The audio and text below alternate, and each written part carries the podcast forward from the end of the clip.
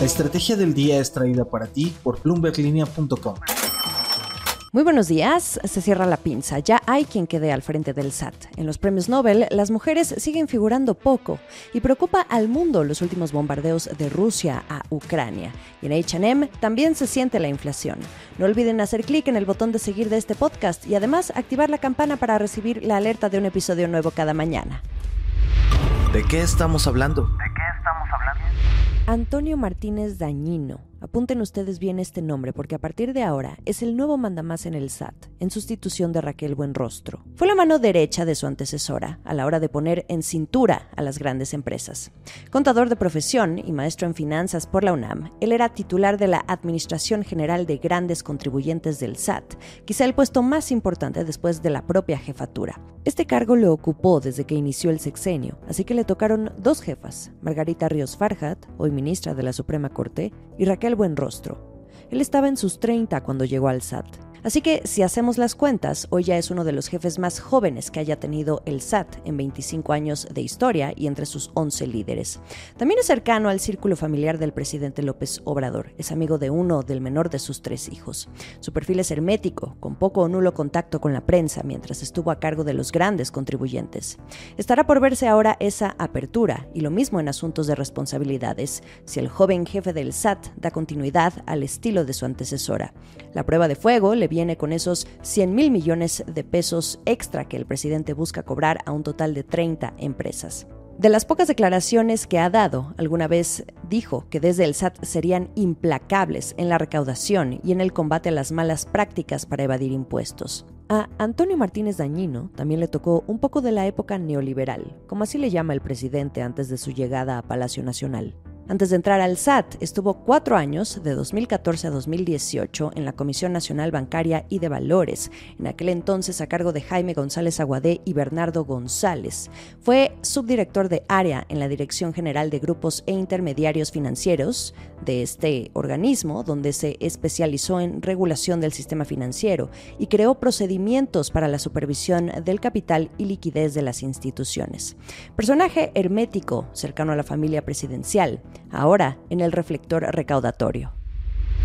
Esto es el dato del día.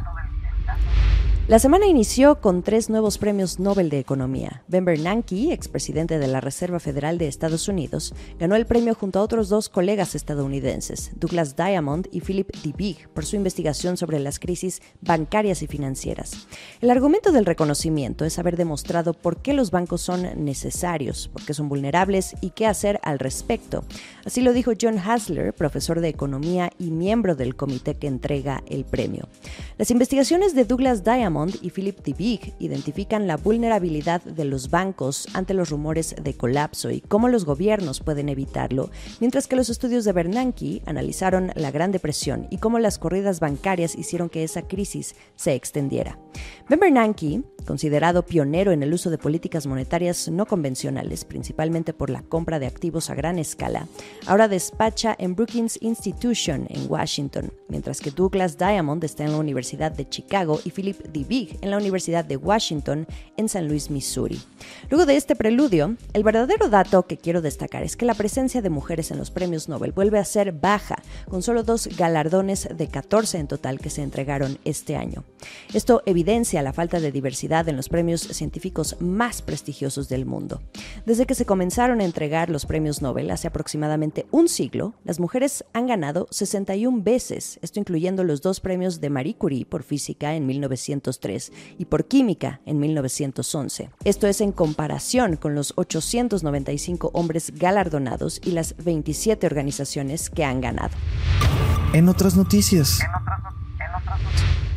La tensión escala en Ucrania. El lunes el presidente de Rusia, Vladimir Putin, amenazó con nuevos ataques con misiles tras una serie de bombardeos masivos a Kiev y otras ciudades, este siendo el intento más intenso desde que comenzó la guerra. Dijo en una reunión del Consejo de Seguridad que de continuar los intentos de cometer lo que calificó de actos terroristas en territorio ruso, la respuesta sería dura y escalaría acorde con los niveles de amenaza al país. El presidente Putin está enojado, acusó a las fuerzas ucranianas de hacer explotar un puente La única vía que conecta Crimea con Rusia a través del estrecho de Kerch.